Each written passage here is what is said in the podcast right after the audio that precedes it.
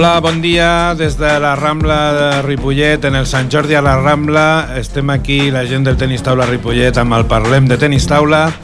Us donem la benvinguda en un dia radiant, ja estan totes les parades posades i, en fi, ja està el Sant Jordi a la Rambla en marxa aquest matí a Ripollet. Bé, eh, estem aquí per, per comentar-vos temes de, del nostre club, del tenis taula, també intentar relacionar-ho doncs, amb, amb el Sant Jordi, per què no? Perquè també tenim alguna cita el dia 23 d'abril molt important pel nostre club i que també us volíem comentar. Primer de tot, donem la benvinguda als nostre, al nostre company Josep Cucurella. Bon dia, Josep. Bon dia, bon dia, què tal, companys? Molt bon dia de, de temps, de sol i amb molta alegria. Esperem que segueixi així i ho puguem aprofitar. Molt bé, doncs eh, bé, per començar dir a tots els nostres oients que un any més el Club Tenis Taula Ripollet hem instal·lat eh, un stand eh, informatiu de totes les activitats del club doncs, perquè tothom que vulgui assabentar-se de què fem i per què no també doncs, animar-se a venir a provar el nostre esport doncs, eh, pugui venir a l'estand si farem algun eh, regalet i bé, doncs, eh, que ens coneguin i que puguin saber doncs, eh, com poden eh, conèixer i iniciar doncs, aquest esport que tant ens estimem, no Josep? Sí, sí, sí eh, ens espera eh, la propera setmana eh, clau per nosaltres i esperem que tot ens vagi bé. Eh, aviam si podem celebrar el Sant Jordi i, i una alegria que no seria una altra que, que el Club Tenis Taula Ripollet a Xepol femení doncs eh, aconseguíssim l'accés eh, a divisió d'honor eh, que recordem que l'any passat malauradament la vam perdre però estem en condicions potser de, de tornar a aconseguir l'ascens. Molt bé, o sigui que el, el dissabte 23 d'abril doncs, eh, tenim la fase d'ascens a divisió d'honor de l'Autoescola Tachepol Ripollet eh, ara milita l'equip a primera divisió nacional femenina i doncs eh, tindrem visita d'equips de tota Espanya, pràcticament. Sí, de fet, de fet eh, és, com que és primera divisió nacional, eh, la federació divideix en quatre grups, dividit una mica per zones geogràfiques, i tindrem la visita doncs, al nostre poble de dos equips de, de, de Galícia, dos equips de les, de les comunitats del sud d'Andalusia dos equips de, de la zona centre, que pràcticament els dos són de, del voltant de Madrid, i nosaltres aquí a Catalunya que serem el Club Tenis Taula Ripollet de Xepol i els ganxets eh, Vermuts Miró de, de Reus.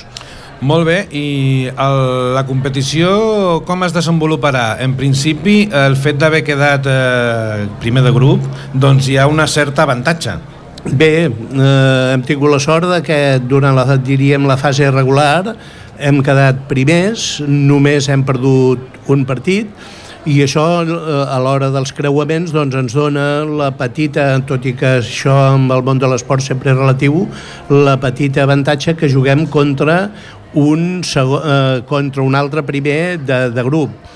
Però amb, diríem, eh, amb la virtut de que si aconseguim guanyar aquest, aquest primer partit, doncs automàticament ja estem classificats per, per divisió d'honor.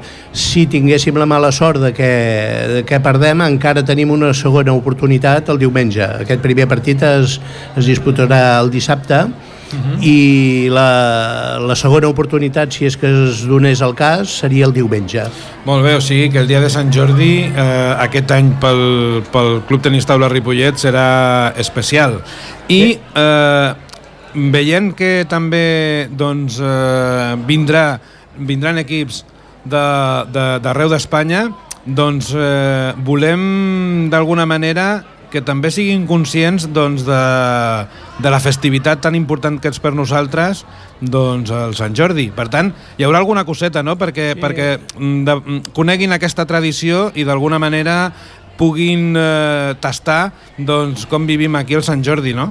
Sí, eh, aviam, eh, sapiguent que justament aquesta fase cau amb el dia del nostre, del nostre patró i de les tradicions que tenim aquí a Catalunya sobretot amb el que fa aspecte a la rosa, no? Uh -huh. Doncs eh, pensem, pensem entregar, i tenint en compte també que, que estem parlant de, de, de Lliga de, de, de Primera Divisió Nacional femenina, vol dir que, que diríem que, que millor que regalzar-los a cada, cada jugadora i eh, si es dona el cas a, les, a alguna entrenadora doncs eh, donar a conèixer la tradició del nostre poble, que és eh, entregar o regalar una, una rosa a cada, cadascuna d'elles. Molt bé, doncs, eh, bueno, aquí... Això potser també ho farem extensiu, eh, si hi ha alguna mare... Clar, clar, clar, clar. Aquí, alguna àvia... Aquí eh? ho, el que us, us demanem i us convidem a que tothom que vulgui recolzar a les noies de l'autoescola Tatxepol Ripollet doncs d'alguna manera eh, vingueu a, a veure els partits. El més important in inicialment és el dissabte a les 4 de la tarda i eh, hi ha també una novetat respecte del lloc on celebrem aquesta fase perquè d'alguna manera també últimament hem anat ampliant doncs, els espais on podem fer eh, tenis taula en la nostra vila. Sí, com, com anem repetint periòdicament i d'una forma ja quasi fins a l'extenuació, el nostre local doncs, ha quedat una miqueta obsolet. Eh, primera per espai propi i ja per l'entrenament nostre, però també per les mides reglamentàries. Cada cop eh, les federacions són més rigoroses amb l'aplicació de les normatives que tenen, perquè és clar si hi, ha, si hi ha una normativa i no la fan complir, tant se val que no hi fos, no? però resulta que el nostre local eh, no reuneix aquestes mides eh, necessàries per a la disputa de partits, sobretot de divisions eh, de categoria nacional, no? Llavors ens veiem obligats doncs, això, a trobar uns espais nous i afortunadament tenim, en aquest cas tenim eh, l'Institut de Camp Mas que molt amablement i molt molt diria que hasta solidàriament ens cedeix el seu gimnàs per poder disputar allà aquesta fase. Cal tenir en compte que aquesta fase, en tractar-se d'aquest sistema de competició que estàvem eh, explicant i eh, el número d'equips que realment és reduït, són 8 equips, es pot fer eh, amb dues taules. Per tant, eh, l'espai que es requereix no és un pavelló d'esports, que l'ocuparies, eh, diguem-ne, l'infrautilitzaries, i doncs, aquesta instal·lació del pavelló de l'Institut eh, de de Can Mas, la veritat és que ens va molt bé eh, i fins i tot amb tots els serveis que hi ha al voltant i que ho podrem oferir als equips que vinguin de, de fora, no? Sí, sí, tenim l'avantatge que com que té doncs, una petita cantina i la persona que la porta doncs, també molt, molt desinteressadament eh, s'ha ofert a, a servir el que faci falta durant els dos dies de competició doncs resulta que tenim pràcticament, podríem dir, el, el servei i la instal·lació quasi perfecta. Molt bé, i després de parlar d'aquesta fita tan important per recuperar la divisió d'honor de les noies de l'autoescola Tatxapol Ripollet, doncs també no podem oblidar que ja estem arribant al final de la temporada i que d'alguna manera i que d'alguna manera tenim sortosament, Josep, mm, 4 o 5 equips eh, jugant les, les, les promocions d'ascens, a sí, part sí. de les noies. Eh, pràcticament eh, podríem dir que, que pel Club Tenis Taula Ripollet eh, ha sigut la temporada perfecta. Eh, de, de tots els equips que tenim i els objectius que teníem, eh, les noies era intentar l'ascens a, a divisió d'honor, això com hem dit ho tenim a punt, estem a, pràcticament a, un, a una jornada. L'altre objectiu important era mantenir l'equip de, de divisió d'honor dels nois, eh, que recordem que juguem amb, amb gent nostra, gent de la casa, sense, sense fitxar ningú, i l'objectiu era mantenir la categoria. Pràcticament és un objectiu quasi, quasi, quasi eh, assolit ja, falta molt poques jornades i amb, amb la diferència que tenim entre el descens pràcticament ens, no ens garanteixen, però sí que ens donen una certa esperança. I per altra banda, tenim molts equips que, que afortunadament podran jugar la fase d'ascens a les categories superiors. Mm, l'equip de tercera divisió nacional ha quedat primer de grup, vol dir que disputarà la fase d'ascens a segona divisió i així es podríem anar tirant cap avall a les provincials i tot això.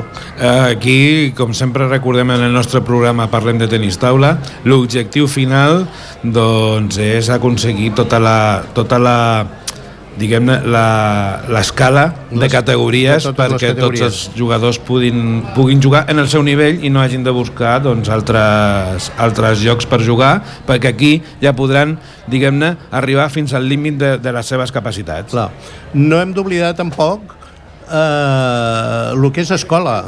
Nosaltres, eh, una de les, dels fonaments del club és justament és l'escola. L'escola hem de dir que hem arribat una, un acord amb, amb una empresa eh, japonesa de fabricant de material de material esportiu relacionat amb el tenis taula, que és Nitaku, i, i no hem d'oblidar això, que l'escola també eh, l'èxit i els resultats són, són molt notables i, molt esperançadors de cara al futur. Molt bé, i mm, ja per, per, per abans de passar, diguem-ne, al que volíem eh, explicar-vos sobre doncs, la llegenda de Sant Jordi i d'alguna manera lligar tot aquest final de temporada doncs, amb aquest esperit eh, que es respira avui, que es respirarà el cap de setmana que ve doncs, per aquesta festivitat. Eh, sí que tenim altra, al, dues fites que sempre coincideixen amb el final de temporada i que aquest any doncs, ens afecten molt positivament per dues raons. Una perquè es realitza a Ripollet i l'altra perquè es realitza molt a prop i això fa que molta gent, molts jugadors del nostre club doncs puguin accedir. Eh, primer de tot en tenim el Campionat de Catalunya, no? Sí, sí, el Campionat de Catalunya eh, per ja per cinquè any consecutiu sí, sí, sí. Eh, organitzarem eh, el nostre pavelló poliesportiu, el Joan Creus eh, és el Campionat de Catalunya a la juvenil des de, ja dic, des de fa cinc anys la federació ens fa confiança en l'organització i doncs és un motiu doncs, de, diríem, per donar-nos ànims i per, per anar superant petites, petits entrebancs que tenim, no? El fet de, de, de tindre la confiança a la federació, el fet de, de poder organitzar, doncs ens, ens motiva molt per aconseguir aquest èxit. Realment hem de dir que, que és un dels campionats de Catalunya més ben organitzats i no és per donar-nos una miqueta de, de cova, diríem, com es diu vulgarment, però sí que intentem donar una mica més de vistositat a tots els actes, sobretot que de l'entorn del, propi, del propi joc i del propi campionat. Molt bé, i aquest any, després de, de molts anys de viatjar, mm, jo diria que lluny, per disputar el Campionat d'Espanya, doncs d'alguna manera ens hem trobat amb la sorpresa, perquè això depèn de la Federació Espanyola, doncs que tindrem el Campionat d'Espanya molt a propet aquest any eh, doncs, a Blanes, no? Sí, sí, a la ciutat esportiva de Blanes, un pavelló eh, realment esplèndid, meravellós, immens, amb tota mena de facilitats i, com dius, eh, després dels últims anys de viatjar eh, des del nord al sud, de, de Galícia, Andalusia, per jugar als campionats d'Espanya, amb tot eh, el que comporta econòmicament i desplaçaments, vull dir, eh, les famílies eh, hem, de, hem de tindre en compte que els hi representa una despesa important, no? anar fins a Andalusia o anar fins a Galícia. Aquest any la federació es veu que ha arribat a un acord amb el propi Ajuntament de Blanes i, i a la ciutat esportiva, ja dic, meravellós pavelló, meravellosa instal·lació, doncs allà es faran, es disputaran els campionats d'Espanya. Amb la qual, és clar, per nosaltres que estem a, a tres quarts d'hora escassa de, de, de cotxe en representa doncs, moltes facilitats, no, no per nosaltres, sinó per tots els clubs i entitats de, de Catalunya, perquè no és el mateix anar a Blanes, encara que tinguin de vindre de Balaguer o de Tarragona, que, que anar a Santiago, o anar a Antequera, o anar... En fi, qualsevol punt de, de la geografia espanyola. Bé, aleshores, com deia abans, eh, aquesta proximitat té un efecte molt evident i molt positiu i és que eh, podrem proposar, de fet ja els hem inscrit, i portar a jugar potser jugadors que per la seva edat i perquè encara porten un, un temps mm, limitat d'entrenament, per desplaçar-se mil quilòmetres, doncs la veritat és que d'alguna manera no és que no valgués la pena, però sí que era un esforç molt important per potser quedar eliminats a primera de canvi. En canvi, a l'estat tan a prop, diguem-ne que portem més jugadors que mai. Portem molts jugadors, moltíssims jugadors, realment siguent realistes amb molt poques possibilitats de tirar d'arribar molt endavant, però que és una experiència que segur que per de cara a l'any que ve els hi serà molt positiu.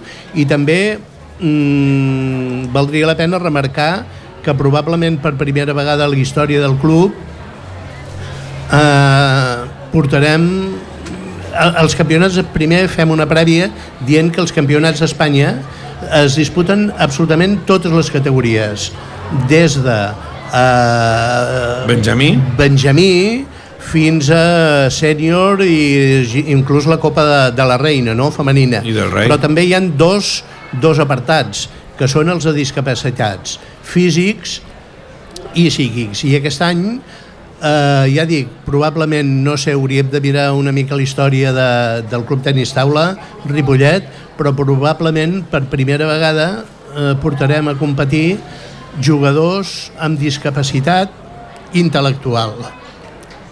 Eh, tots sabeu que, que tenim els dimecres tenim una sessió d'entrenament per, per a aquestes persones amb discapacitat i creiem que, que és diríem que un motiu de, de superació el poder disputar aquest campionat d'Espanya. Bé, doncs eh, aquest eh, són les fites que tenim d'alguna manera d'alguna manera molt immediatament i molt importants totes. Final de temporada amb totes les possibilitats d'ascens d'equips, Campionat de Catalunya el 4 i 5 de juny aquí a Ripollet i Campionat d'Espanya doncs, a finals de juny doncs, eh, a Blanes per tant, eh, tot i que ja portem molt avançada la temporada, encara queda molta tela que tallar, no? Sí, sobretot la, la més fina, no? La, la tela de primera categoria, no? On realment eh, es veuen els resultats i podem diríem, tancar la campanya amb, amb alegria o amb una miqueta amb la cua entre cames, no? M'he deixat una cosa i que també ja aquesta, per estar una mica acostumats, diguem-ne que de vegades no la mencionem, però resulta que el mes de maig també es fa el top estatal, i el top estatal aquest any, mm, la veritat és que estem molt satisfets perquè som, de tots els equips de tota Espanya, el segon equip que més jugadors ha classificat pel top estatal que el juguen només els vuit primers de la classificació del rànquing estatal. Això també crec que és una fita important i reflexa del, del, del, bueno, del treball que s'està fent i doncs, eh, bueno, tindrem set participants. Tindrem set participants. Um, és una prova individual, vol dir que aquí cada jugador defensa les seves garrofes, no? Però també vol dir que el treball diari que, que s'està fent al club eh, també, té, també té la seva recompensa des d'un punt de vista personal, no? que ja sabem que quan, quan juguem amb equip doncs nosaltres podem ser una miqueta més fluixets però tenim el suport de, del company no? que, que ens treu una miqueta de, dels entrebancs però, però quan juguem un top, quan juguem una, un torneig individual, realment som nosaltres, som cada un de nosaltres el que ens hem de defensar. I tindre set jugadors classificats entre els vuit primers de cada categoria vol dir que aquest treball individual també realment ha sigut i és molt important. I el treball dels entrenadors eh, i l'esforç personal de cadascú doncs és, és important. Molt bé, doncs per fer tot això que hem dit, doncs eh, hem d'apel·lar una miqueta a l'esperit de Sant Jordi, no, Josep? Perquè bé. al final eh, realment ens farà molta força per lluitar contra aquest eh, drac que són sí. els contraris i, sí, que, sí. i que no ens suposaran gens fàcil per poder assolir tots aquests importants objectius doncs, dels que estem parlant. Sí, sí, la llegenda de Sant Jordi ens explica una miqueta eh, doncs que, que a partir d'una situació compromesa d'un poble de, de Montblanc, això és el que diu la llegenda, clar, d'un poble de Montblanc, doncs, doncs hi havia un drac que, que és, en fi, destructor, terrible, eh, se'ls hi tenia de donar cada dia una persona i, eh, i el poble doncs sortejaven, feien una malaurada rifa, una tràgica rifa, doncs aviam qui li tocava donar de menjar el, el drac, no? Fins que, eh, per atzar, doncs li va tocar a la filla del rei. I doncs llavors va aparèixer un cavaller, un cavaller que es deia Jordi, i d'alguna manera va, va derrotar, va matar el drac. Aquest drac comparat amb l'esport podria ser, tot i que no matem a ningú quan, quan juguem, però sí que, que és el contrincant. Sí que el volem eh, vèncer, no? Exacte. És el, el rival a, a vèncer, a guanyar, a guanyar i, i la satisfacció doncs de, del drac va ser del Sant Jordi en aquest cas va ser que amb la sang del drac va, va néixer un roser que va donar la típica rosa vermella, doncs la satisfacció per nosaltres, pels esportistes, pels jugadors de tenis taula, doncs d'alguna manera és això, és la victòria sobre, sobre el contrincant, una victòria noble, una victòria treballada, i, i que això és el que ens dona una miqueta l'esperit de, de sobreviure i de tirar endavant. Perquè al final eh, ho hem comentat moltes vegades i més en un esport minoritari com és el tenis taula doncs que la gent que fa esport en general però dels esports minoritaris en particular no deixen de ser herois per totes les dificultats doncs, que ens trobem. I això també lliga molt doncs, amb aquesta llegenda no? Sí, de fet, de fet és una llegenda de superació d'obstacles, de, de dificultats i la pràctica de l'esport mm, és, és justament això, és superar dificultats, superar-se un mateix, superar eh, problemes i tenint en compte el, tal com està muntat l'esport a aquest país, doncs a part de les, de les dificultats personals de cadascú pròpies de, de, de enfrontar-se a un rival hi han les dificultats enormes per competir, per, no per competir només, sinó per practicar esport eh, aquí. Vull dir, les dificultats són de, de totes menes. Eh, no hi ha cap mena d'ajuda, no hi ha cap mena de d'entitat, de, de, de govern de, que, que ajudi i que no només que ajudi, sinó que entengui la importància que té a l'esport amb la formació de les persones i potser, potser en comptes de la llegenda de Sant Jordi potser hauríem de, de crear o d'inventar o de, de reproduir la, la llegenda dels esportistes que lluiten contra, contra un mur. Molt bé, doncs eh, realment eh, esperem que els nostres herois i ara una mica egoistament parlem dels del tenis taula Ripollet eh. doncs eh, mm, assoleixin tots aquests objectius segur que s'hi deixaran la pell en la, segur. entre cometes, batalla i d'alguna manera doncs, eh, esperem poder-vos-ho explicar doncs, eh, en aquestes ocasions especials amb la ràdio, però també doncs, en el nostre programa de Parlem de Tenis Taula que fem els tercers dimarts de cada mes. Per cert, el proper dimarts ja en tenim programa i per tant doncs, aquí us podrem explicar més en detall doncs, eh, sí. tot, el que, tot el que va succeint en aquest final de temporada. Sí, el, el, el proper dimarts doncs, parlarem molt concretament de, de la pròxima jornada, que serà ja pràcticament al cap de tres dies, intentarem que vingui alguna jugadora que, que ha aconseguit doncs, arribar fins aquí i explicarem una miqueta ja l'acabament de la temporada. Bé, doncs eh, només ens queda des del Club Tenis Taula Ripollet agrair a Ripollet Ràdio l'atenció que ens té amb nosaltres de convidar-nos cada any per Sant Jordi per poder donar a conèixer una miqueta eh, les activitats de, de, del Club Tenis Taula de Ripollet i una miqueta també la filosofia de l'emissora, no? que és la de convidar a diferents entitats del poble de difondre això, les seves activitats. Gràcies a la direcció i gràcies a, a Ripollet Ràdio. Molt bé, doncs gràcies per tot, eh, que passeu una molt bona jornada de Sant Jordi a la Rambla aquí a Ripollet i us esperem doncs, en el nostre estant i el dissabte doncs, a la fase d'ascens. Moltes gràcies. Vinga, bona tarda, bon dia a tothom.